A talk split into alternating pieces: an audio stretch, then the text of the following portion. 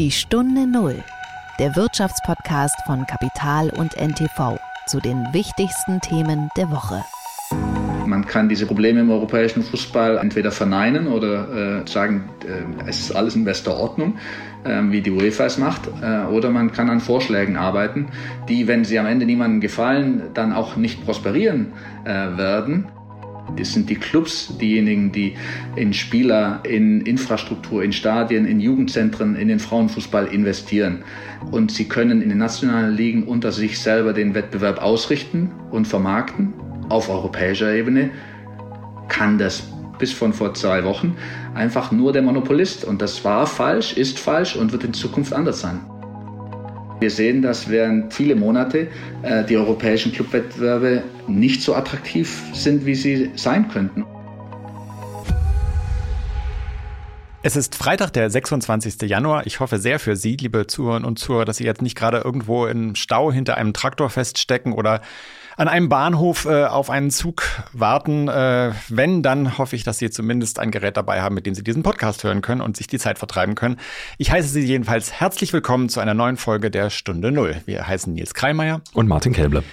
In dieser Woche geht es äh, um die Macht im europäischen Fußball und damit äh, ja auch um die Vorherrschaft in einem wahren Milliardenbusiness. Die Europäische Fußballunion, die UEFA, die ja bis jetzt sehr lukrative Wettbewerbe ausrichtet, wie die Champions League der europäischen Vereinsmannschaften, muss nach einem Urteil des Europäischen Gerichtshofs des EuGH um ihr bisheriges Monopol zittern. Und, und das macht die Sache so ganz besonders brisant, es gibt schon ein Konkurrenzmodell, einen Angreifer der UEFA sozusagen. Es laufen nämlich Pläne für eine sogenannte europäische Super League. Und im Interview der Stunde Null spricht über diese Pläne Bernd Reichert, einer der Manager, die diese Super League jetzt mit Macht vorantreiben. Das war die Woche. Alle Räder stehen still, wenn Klaus Wesselski es will. Martin, wir müssen über das Lieblingsunternehmen der Deutschen sprechen, über die Bahn. Wie lange hast du gebraucht, um dir diesen Einstieg zu überlegen jetzt? Ja, es hat lange genug gedauert, aber der Spruch ist ja nicht von mir. Der ist ja etwas älter. Äh, aber ja, wir müssen über die Bahn reden auf jeden Fall. Denn nicht genug, dass die Züge fast schon notorisch unpünktlich sind. Das kennen wir ja leider alle aus äh, unserer alltäglichen Erfahrung. Der Streckenausbau stockt und irgendwie immer alle mit diesem Unternehmen unzufrieden sind. Jetzt läuft auch noch bei der Bahn ein historischer Streik. Diese mittlerweile ja berüchtigte Gewerkschaft der Lokführer, die GDL, also der Laden von Klaus Wesselski hat für volle sechs Tage die Arbeit niedergelegt. Das gab es in der Form noch nie. Das Ganze geht noch bis Montagabend kommender Woche. Und es betrifft den Güterverkehr, den Personenfernverkehr, den Regionalverkehr und auch den Nahverkehr in Städten wie Berlin, wo die S-Bahn von der Deutschen Bahn betrieben wird und im Grunde kaum noch S-Bahnen fahren. Was bei mir zum Beispiel dazu geführt hat, dass ich heute Morgen nicht mit der S-Bahn zur Arbeit kommen konnte, sondern mit dem Fahrrad gefahren bin. Ist doch gesund. Und klimaschonend. Nein, aber im Ernst, der Streit ist recht schnell erklärt. Die GDL unter ihrem streitbaren Chef Klaus Weselski fordert eine 35-Stunden-Woche statt der bisherigen 38-Stunden-Woche und zwar bei vollem Lohnausgleich. Zudem soll monatlich ein satter Aufschlag aufs Gehalt gezahlt werden plus Inflationsausgleichsprämie. Also insgesamt schon ein ganz schönes Paket, oder Nils? Ja, das ist was, was wir glaube ich alle ganz äh, gerne hätten. Äh, kann man schon verstehen, dass dafür energisch gestritten wird. Die Bahn hat einen Gegenvorschlag gemacht, der allerdings natürlich nicht so richtig an das rankommt, was die GDL will. Und ähm, mein Eindruck ist so, dass es gar nicht so sehr äh, um das Geld geht, sondern vor allem äh, um diese Forderung nach der Arbeitszeitreduzierung. Damit haben alle großen Unternehmen jetzt gerade äh, gedanklich ein großes Problem, weil das bedeutet ja, dass man das auch irgendwie ersetzen muss, dass man neue Leute finden muss, die dann diese Jobs machen. Äh, und darin liegt, äh, glaube ich, so ein bisschen das Kernproblem. So ein Ausfall an Arbeitskraft zu ersetzen bei einer 35-Stunden-Woche ist äh, nicht so einfach. Ja, und wenn man diesen, diesem Streikstreit derzeit so zuschaut, hat man manchmal das Gefühl, da sind zwei Nashörner oder Rhinozerosse, die so miteinander ringen. Oder Komodo-Warane, die mit diesen giftigen Zungen dann aufeinander losgehen. Ja. Richtig. Aber würdest du sagen, es gibt ähm, irgendwo einen Guten und einen Bösen in diesem ganzen Spiel? Ich glaube, also nach den Kriterien so einen Tarifstreit äh, zu oder so einen Tarifkonflikt zu bewerten, ist äh, echt schwer. Also wir können ja erstmal froh sein, dass wir in Deutschland so ein, so ein Tarifrecht haben, dass es eben erlaubt, solche Arbeitskämpfe äh, miteinander auszufechten und dann am Ende ja auch irgendwie zu einem Ergebnis zu kommen. Ähm, und also ich glaube, man sieht auf beiden Seiten so Sachen, die jetzt nicht unbedingt so wahnsinnig sympathisch sind. Also, dass sich die Bahnmanager mitten in so einer Situation dann fette Boni auszahlen, hat, glaube ich, nicht, äh, nicht für viele Sympathiepunkte gesorgt. Auf der anderen Seite kann man schon sagen, besonders kompromissbereit tritt dieser Herr Wesselski auch nicht auf. Ähm, es sieht alles danach aus, dass es seine letzte Tarifrunde sein wird. Er also nochmal so richtig draufhauen kann und das merkt man irgendwie auch in dem ganzen Auftreten. Es scheint ihm irgendwie ziemlich egal zu sein, was für volkswirtschaftliche Folgen äh, so ein Streik wie der jetzige hat. Und das in so einer Situation, in der das Land ja eh ökonomisch am echtsten ist. Ja, und diese, diese ökonomische Dimension wollen wir uns mal anschauen. Es gibt da jetzt schon ganz interessante Angaben. Die Autobauer und der Verband der chemischen Industrie haben schon von gestörten Lieferketten gewarnt. Der Konjunkturchef des Instituts der deutschen Wirtschaft, das arbeitgebernah ist, geht von einem Schaden von 100 Millionen Euro für die deutsche Volkswirtschaft aus, und zwar pro Streiktag. Wow. Das kann sich dann also recht schnell mit Folgewirkung auf ja, eine Milliarde Euro Kosten summieren. Eines ist damit also klar, je länger der Streik dauert, und es ist ja nicht der erste in diesem Tarifkonflikt, desto teurer wird jeder weitere Streiktag, weil Container in Terminals liegen bleiben, Produktion zurückgefahren wird und manche Fahrten einfach ausfallen, die sonst stattgefunden hätten. Also es geht hier schon über verärgerte Bahnkunden am Bahnsteig äh, hinaus, muss man sagen. Absolut. Äh, das Interessante ist, das ist natürlich so äh, erstmal nur so die eine Seite, denn es gibt natürlich auch Unternehmen, die von so einem äh, Streik und von so einem Streit profitieren. Und der Witz einer Volkswirtschaft ist, dass dadurch manche Schäden auch schon wieder aufgefangen werden. Also beispielsweise Lufthansa, Mietwagenfirmen oder äh, Bahnkonkurrenten wie Flixtrain.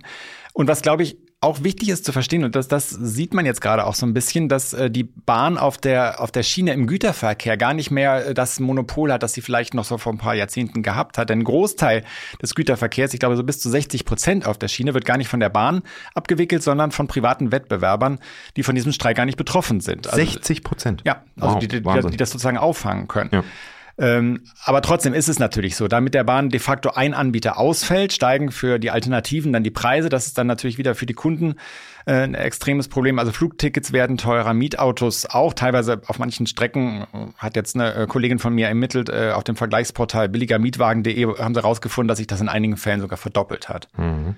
Trotzdem muss man festhalten, wer ganz klar leidet, das sind die Kunden. Das ist ja gerade das Besondere eines Bahnstreiks. Er trifft eben sofort und unmittelbar die Verbraucher und zwar nicht wenige in Deutschland.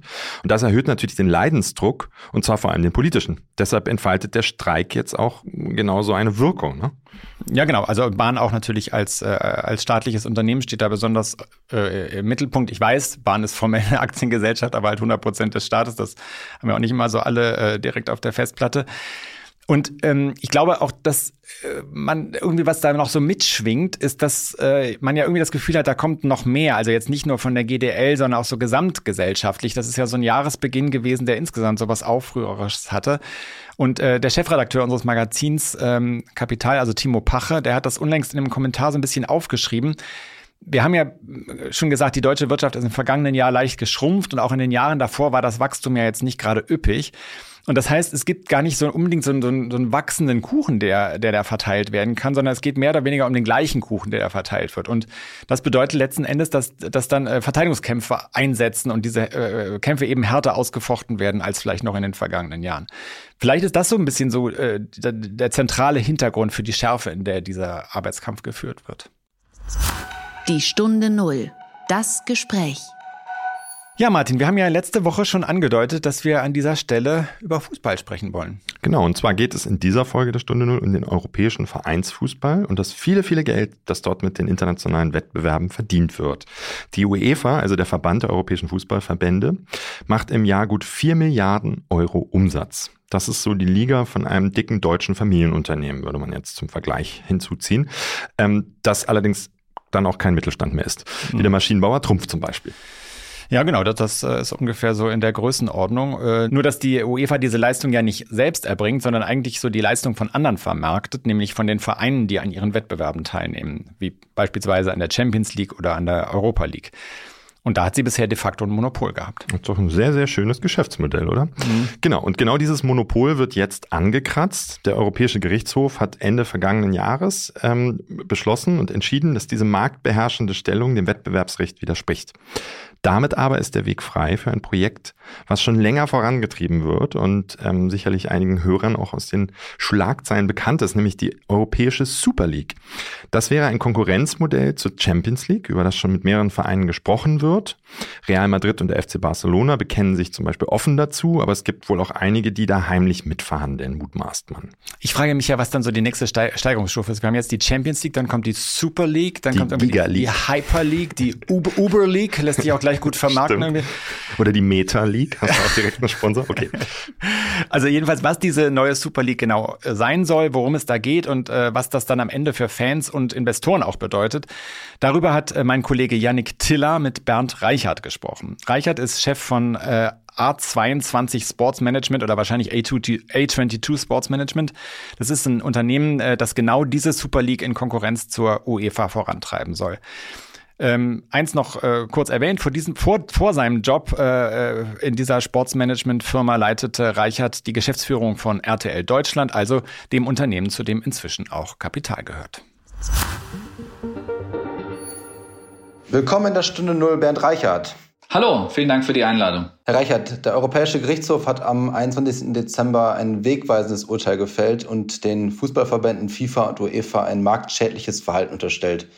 Co-Kläger waren Sie als Vermarktungsagentur A22, also die Agentur, die auch hinter der geplanten Super League steht. Herr Reichert, vielleicht können Sie uns zu Beginn erst einmal erklären, was die Luxemburger Richter da aus Ihrer Sicht im Dezember überhaupt entschieden haben.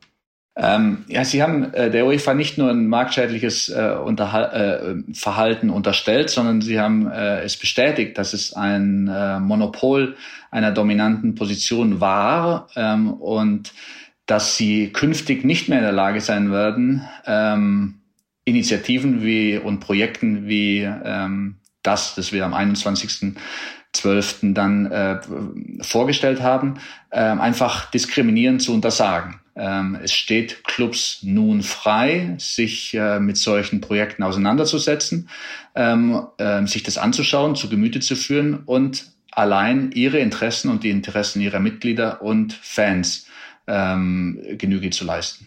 Die UEFA deutet das Urteil ja doch ziemlich anders. Also deren Chef Alexander Cheverin hat sich ja fast lustig gemacht über sie und meinte, dass das Urteil viel mehr die UEFA gestärkt habe als die Super League. Also warum liegen Sie da mit Ihren Interpretationen so weit auseinander? Ja, ich gehe fest davon aus, dass ähm, wenn ein Monopol bricht äh, und viele Privilegien ähm, sozusagen flöten gehen, äh, dass der Monopolist das unter Umständen anders betrachtet. Ähm, aber ich weiß auch, ähm, dass viele unabhängige Rechtswissenschaftler ähm, sich das Urteil genau angeschaut haben und es für zum Teil noch deutlich wegweisender betrachten als damals das Bossmann-Urteil. Ähm, auch deren ähm, ja, Relevanz wurde wahrscheinlich erst ähm, einige Monate nach dem Urteil äh, am EuGH ähm, deutlich. Mit Rechtswissenschaftlern habe ich auch gesprochen und die haben mich auf die Randziffern 100 bis 150 im Urteil hingewiesen. Darauf bezieht sich auch die UEFA. Dort steht nämlich, und das übersetze ich jetzt einfach mal frei, dass Verbände durchaus Regeln zur Beschränkung von Wettbewerb und Athleten an Drittveranstaltungen aufstellen dürfen. Aber, und äh, das ist wichtig, sie müssen dabei transparent, objektiv und nicht diskriminierend vorgeben, so steht es jedenfalls im Urteil. Das heißt zum Beispiel, sie dürfen äh, gegenüber Dritten keine strengeren Genehmigungsregeln festlegen als gegenüber sich selbst. Herr Reicher, das klingt jetzt ja erstmal mächtig kompliziert, aber vielleicht erklären Sie uns mal, wie sieht so ein fairer Regelkatalog aus Ihrer Sicht denn aus, den die UEFA dann jetzt auch erstellen muss? Ja, ganz genau. Äh, was Sie gerade gesagt haben, äh, trifft auf den Punkt, dass es diese willkürliche Ablehnung, äh, bei denen es nicht mal einen adäquaten Prozess gab, dass das als illegal deklariert wurde ähm, und dass Initiativen wie die unseren eben nicht mehr willkürlich einfach abgelehnt werden können. Ähm, das ist der große Schritt nach vorne und deshalb ist der große Gewinner dieses, dieses Urteils vor allem die Clubs und ihre Fans, die jetzt äh, eben über Alternativen äh, sprechen können. Ähm, es gibt Statuten in der UEFA, die ähm, in diesem Urteil, ähm, wie Sie sagten, Missbrauch von marktbeherrschender äh, äh, Position als nicht gesetzeskonform ähm, betrachtet wurden. Zum Beispiel äh, einen Artikel, der Relation interdite heißt oder verbotene Beziehungen. Äh, das bezog sich auf Clubs, die äh, ohne Beisein der UEFA sich nicht mal treffen oder zusammensetzen konnten, um über die Zukunft äh, ihres europäischen Wettbewerbs sich auch nur auszutauschen. Es klingt unglaublich, endet am 21. Dezember 20 23. Mhm. Eine Alternative, die angeboten wird, ist ja die Super League von Ihnen. Also wir erinnern uns, im April 2021 gab es mal einen Putsch von zwölf europäischen Topvereinen, die sich äh, von der Champions League lösen wollten, um ja, mehr Einnahmen zu generieren, wenn man das wohlwollend formulieren will. Das ist damals noch krachend gescheitert, unter anderem, weil es eben massive Proteste von Fans und Verbänden gab. Sogar die englische Regierung hat sich eingeschaltet. Und Stand heute stehen jetzt nur noch Real Madrid und der FC Barcelona hinter dem Projekt. Und Real und Barcelona sind auch die Vereine, die Sie in Ihr Amt bei A22 gehoben haben. Ähm, Herr Reichert, jetzt haben Sie wenige Stunden nach dem Urteil bereits ein neues Format für die Super League vorgestellt. Vielleicht können Sie uns ja mal die Kernpunkte dieser neuen Super League vorstellen und warum wir sie überhaupt brauchen. Also ich glaube nicht, dass, äh, dass man äh, das Wort Putsch als wohlwollend formuliert äh, bezeichnen kann. Es war damals ein Vorschlag von zwölf Clubs an die UEFA ähm, äh, für ein alternatives äh, Format. Ähm, diese zwölf Clubs ähm, haben diesen Vorschlag äh, dann, ähm, der, dieser Vorschlag wurde zumindest von der UEFA nicht aufgegriffen, sondern ähm, sie wurden mit Sanktionen auferlegt und Sanktionen bedroht. Äh, damals äh, hieß es, dass auch die Spieler der zwölf Clubs nicht zur WM in Katar zugelassen wurden. Das war die Reaktion des Monopolisten äh, und das war ähm, sozusagen äh, wieder der Missbrauch einer dominanten Marktposition, ähm, wie das Urteil auch widerspiegelt. Dieser Vorschlag ähm, war, äh, hat sich adaptiert natürlich, ähm, hat auch ähm, die Proteste in einigen Ländern von Fans aufgegriffen.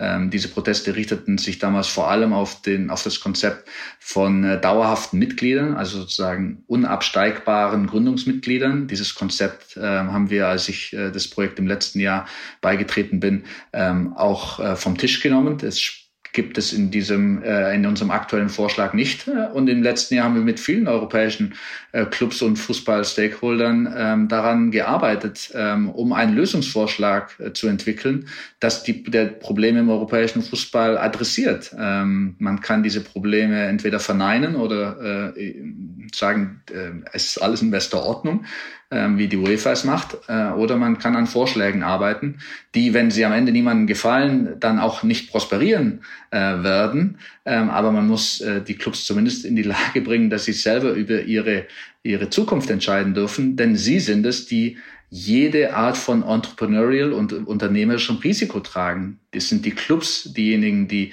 in Spieler, in Infrastruktur, in Stadien, in Jugendzentren, in den Frauenfußball investieren. Ähm, und sie können in nationalen, äh, in den nationalen Ligen unter sich selber den Wettbewerb ausrichten und vermarkten. Auf europäischer Ebene kann das bis vor, bis von vor zwei Wochen einfach nur der Monopolist. Und das war falsch, ist falsch und wird in Zukunft anders sein. Jetzt haben Sie ja drei Ligen äh, vorgeschlagen, also eine Star League, eine Gold League und eine Blue League. Was hat es damit auf sich? Ach, die Assoziation kommt einmal über die europäische Flagge, ähm, Blau, äh, Gold und die Sterne.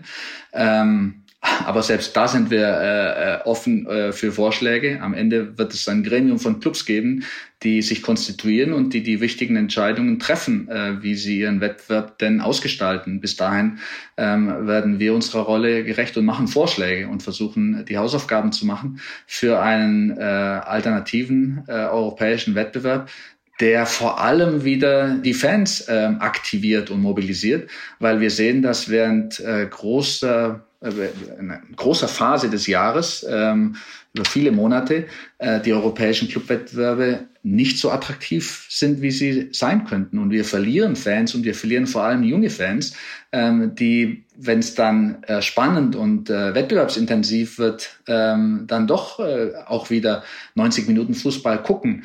Von daher ist unser Vorschlag in einem europäischen Ligensystem einfach sicherzustellen, dass vom ersten bis zum letzten Spieltag attraktiver, intensiver äh, Wettbewerb stattfindet, der die Fans wieder elektrisiert. Äh, und äh, daher auch das Angebot, ähm, dass der Zugang zu unserer Plattform und zu den Spielen gratis ist, ähm, weil ähm, wir alle uns auch Sorgen machen sollten und müssen, dass Fußball seine privilegierte Situation als eigentlich der einzige wirklich äh, weltweite Sport als Phänomen, dass er diese Position auch behauptet. Mhm. Zum System kommen wir gleich noch. Davor kurz die Frage, Sie haben ja ein Ligensystem, was Sie einführen wollen. Die Champions League macht jetzt im kommenden Jahr das Gleiche. Warum ist das von der Champions League nicht ausreichend? Die Champions League produziert im nächsten Jahr mit ihrem Schweizer Modell noch weit, noch deutlich mehr Spiele und deutlich mehr Spiele, die eben äh, auf den Ausgang des Turniers keinen Einfluss haben. Ähm, ähm, Spiele, bei denen es um nichts geht und äh, bei der es egal ist, ob man gewinnt oder verliert, weil man entweder schon qualifiziert ist oder schon ausgeschieden ist, ähm, sind nicht gut und nicht attraktiv, sind auch nicht gut für die Gesundheit der Spieler, ähm, sind nicht gut für die Zuschauer und sind auch äh, unterm Strich äh, nicht das, was äh, den Fußball nach vorne bringt. Ähm, und im Schweizer Modell, das wir ab nächstes Jahr ähm, äh, die UEFA vorschlägt, wird äh, die Anzahl der Spiele und die Anzahl der sozusagen äh, weniger relevanten Spiele steigen. Daher äh, ein Alternativvorschlag, ähm, der vom ersten bis zum letzten Spieltag analog zu, zum Ligabetrieb äh, in den nationalen Ligen äh, eben sehr wohl Spannung äh, verspricht und dann auch in einen Playoff gipfelt, äh, bei dem es ähm, K.O.-Spiele gibt, die natürlich immer noch mehr ähm, äh, Drama mit sich bringen. Im Nachgang haben sich ja etliche Vereine wie der FC Bayern oder Borussia Dortmund gegen die Super League ausgesprochen. Es scheint ja wenig so, dass die Vereine die Super League gar nicht wollen. Was für ein Feedback haben Sie denn Ihrerseits bekommen? Also erstmal müssen die Clubs äh, auch verstehen, was für eine Möglichkeit äh, und was für, eine, für einen Einfluss äh, das Urteil ihnen jetzt in die Hände spielt. Ähm, das ist das Erste. Das passierte über, in den letzten Wochen. Ähm, wahrscheinlich haben die meisten Clubs auch ein Rechtsgutachten in Auftrag gegeben und erkennen jetzt, dass sie, ähm, dass sie eigentlich so viel Souveränität äh, und, und ähm, Gestaltungsspielraum haben äh, über ihre europäischen Wettbewerbe als nie zuvor.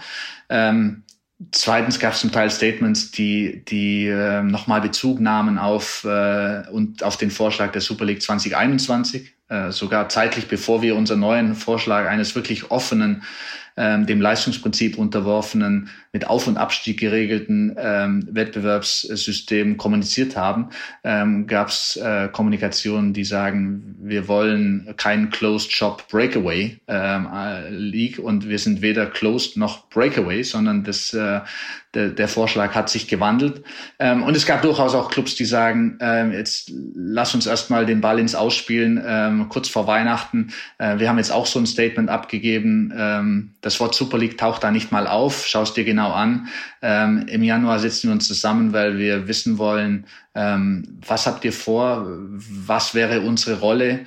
Ähm, hätten wir wirklich auch in der Regierung oder sozusagen in der Governance dieses Wettbewerbs eine ganz andere Stellung als derzeit? Ähm, was ist die, was sind die wirtschaftlichen Parameter, ähm, wie, äh, was wäre unsere Rolle ähm, als ähm, Co-Eigentümer der Plattform, äh, die ihr bauen wollt.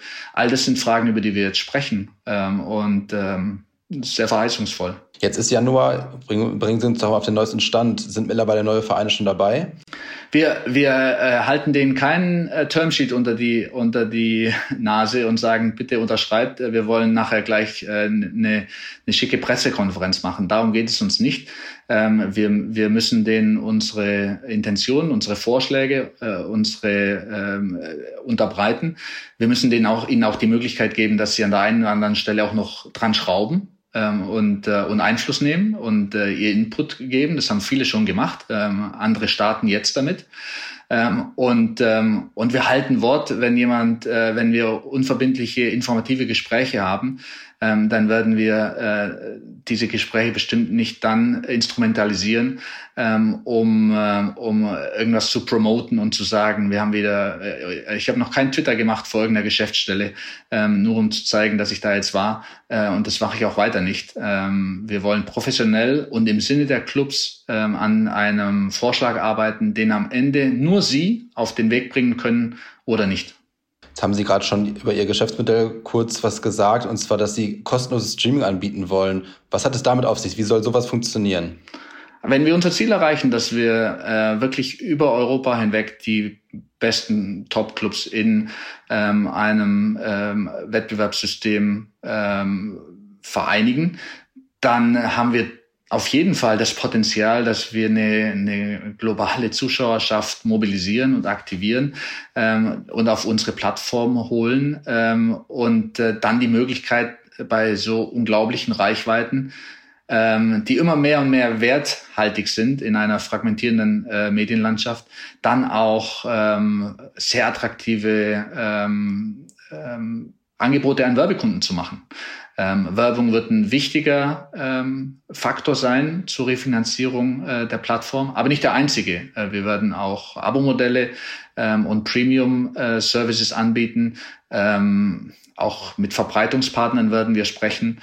Ähm, aber grundsätzlich ist die Perspektive für Clubs auf so einer Plattform endlich direkten Kundenkontakt zu haben mit Fans auf der ganzen Welt, diese auch identifizierbar zu haben und adressierbar gemacht zu bekommen, ähm, ist für jeden Club eine Riesenchance, ähm, äh, in Sachen Digitalisierung und in Sachen Internationalisierung einen großen Schritt nach vorne zu machen. Und, ähm, und nebenbei auch äh, dem großen wertzerstörenden Problem der Piraterie ähm, das Handwerk zu legen, indem man es äh, frei verfügbar äh, macht ähm, und über die große Reichweite ähm, refinanziert. Okay, also aber nochmal zum Verständnis. Wie wollen Sie mehr Geld reinholen, wenn das Stream kostenlos sein soll? Das ist, glaube ich, nicht intuitiv. Ähm, dann würden Sie auch jedem ähm, äh, Broadcaster wie RTL äh, den absprechen, warum kauft ihr Fußball und bietet es dann gratis an. Ähm, also die Refinanzierung von großen Reichweiten über Werbung ähm, ist nicht die Erfindung des Rades. Ähm, und ich glaube auch nicht, dass äh, eine Plattform ähm, mit jeder Art von Sportcontent ähm, das gleiche Modell ähm, validieren muss. Ähm, nur für den besten europäischen Fußball äh, und die Attraktivität vom besten europäischen Fußball weltweit ähm, ist dieses Modell ähm, gangbar. Äh, aber es soll in keinster Weise eine Blaupause sein für eine Randsportart in einem kleinen europäischen Land. Ähm, ich will niemandem suggerieren, dass eine Streaming-Plattform, ähm, äh, eine globale Streaming-Plattform ähm, und die Werbung äh, ein Allheilmittel ist. Für unser Konzept ist es so attraktiv, dass wir diese Erlöse, die wir generieren in dem ersten Cycle, also in den ersten drei Jahren, den Clubs auch garantieren, dass Investor, der mit uns an der Entwicklung der Plattform arbeitet, eben auch diese Erlöse ähm, äh, sichert und garantiert. Ähm, kein Club der ähm, die Super League, äh, der, der auf den Super League Zug aufspringt, ähm, muss mit ins Risiko, um zu sehen, ob diese Art der meiner Ansicht nach äh, zukunftssicheren äh, Verbreitung mit, mit ins Risiko gehen. Nein. Dieses Freemium-Modell nennt man das ja, das ist ja erprobt von ja. Spotify und von Netflix. Das ähm, ist ja auch bekannt und beliebt. Da muss man natürlich den zahlenden Kunden aber auch etwas mehr bieten. Was kann das sein? Natürlich, äh, Sie können sich vorstellen, ähm, dass ähm, die Möglichkeiten auf so einer Plattform ähm, zahlenden äh, Premium-Kunden Zugang zu geben auf spezielle Kamerawinkel oder Zugang zu äh, speziellen Kommentaren, Kommentatoren, äh, die Möglichkeit ähm, in verschiedenen Screens äh, verschiedene Spiele parallel zu gucken, ähm, Watch-along-Partys mit, mit Freunden oder mit Fanclubs äh, ähm, zu schalten ähm, oder einfach die Möglichkeit zu haben, gerade in anderen Zeitzonen ähm, auch äh, Highlight-Pakete ähm, maßgeschneidert in zwei, fünf oder zehn Minuten abrufbar zu haben ähm, oder gepusht zu bekommen. Ähm, das sind so die, die, die Standard-Features, ähm, die man dann äh, für ja, zahlungswillige Fans dann über das Live-Spiel hinaus dann auch verfügbar machen kann. Aber wie Sie gerade gesagt haben, es ist in der Tat so, dass im Grunde die großen globalen Medienkonzerne alle sich in einem Hybrid-Model aus Werbung und Subscription treffen. Ähm, ähm, Firmen, die groß geworden sind über einen Free Approach, Sie sagten gerade Spotify, aber auch Facebook kann man nennen, ähm, äh, experimentieren jetzt oder schon seit langem, je nachdem, welche Firma Sie im Kopf haben, mit Abo-Modellen. Auch Facebook äh, und, und Instagram starten damit. Und auf der anderen Seite gibt es ähm, sozusagen Subscription-only ähm, äh, große Firmen wie Netflix oder äh, Disney Plus, die jetzt anfangen, ihre Abopreise zu reduzieren und äh, Konzepte wie Werbung zu integrieren. Ähm, Im Grunde laufen beide Modelle auf ein hybrides Modell äh, zu, das wir von Anfang an so an den Start bringen würden. Hm. Das klingt aber weniger diabolisch und weniger nach dem Ausverkauf des Fußballs, wie es manche Fans befürchten. Also Stichwort äh, Szenen aus der Kabine, Stichwort Abschaffung der 90 Minuten. Was, äh, wo wären da für Sie rote Linien bei der Übertragung von Fußball? Nein, das wird uns auch gar nicht ähm, zugeschrieben oder ich habe die Diskussion und die Ängste auch noch gar nie in meinen Diskussionen mit Fans äh, bekommen. Äh, das sind ähm, die Initiatoren sind Clubs, die seit Jahren für für die Tradition stehen. Das sind Clubs, die zum Teil ähm, wo die Mitglieder die Eigentümer sind. Äh, wir sprechen über Clubs, die 100 Prozent äh, ihren Mitgliedern gehören, nicht 50 plus 1, sondern 100 plus 0 sozusagen, ähm, die den Europapokal 1955 mitgegründet haben, übrigens ohne die UEFA äh, oder sogar gegen den Willen der UEFA.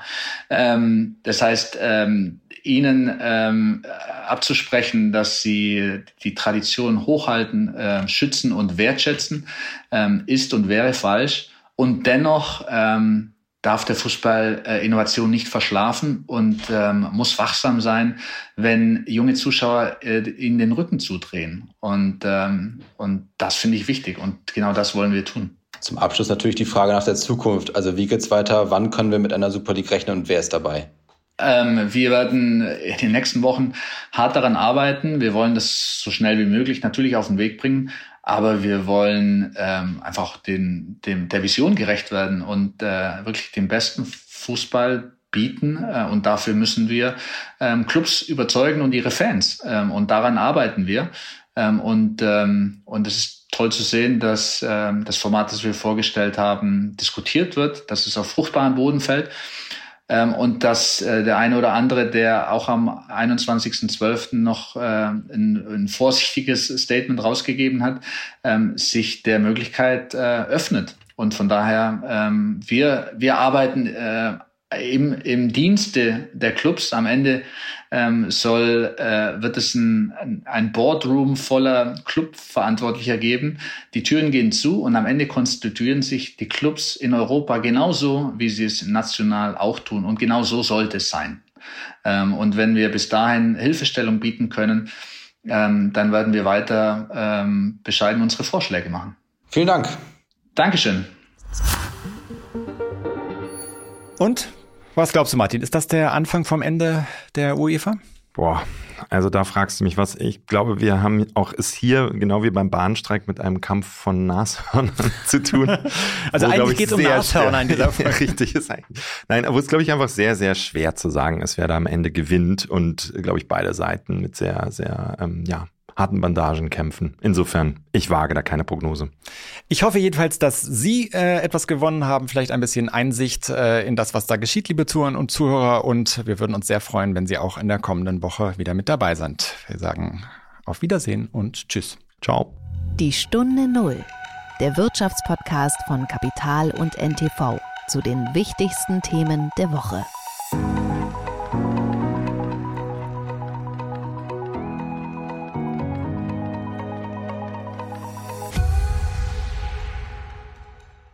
Dieser Podcast ist eine Produktion der Audio Alliance.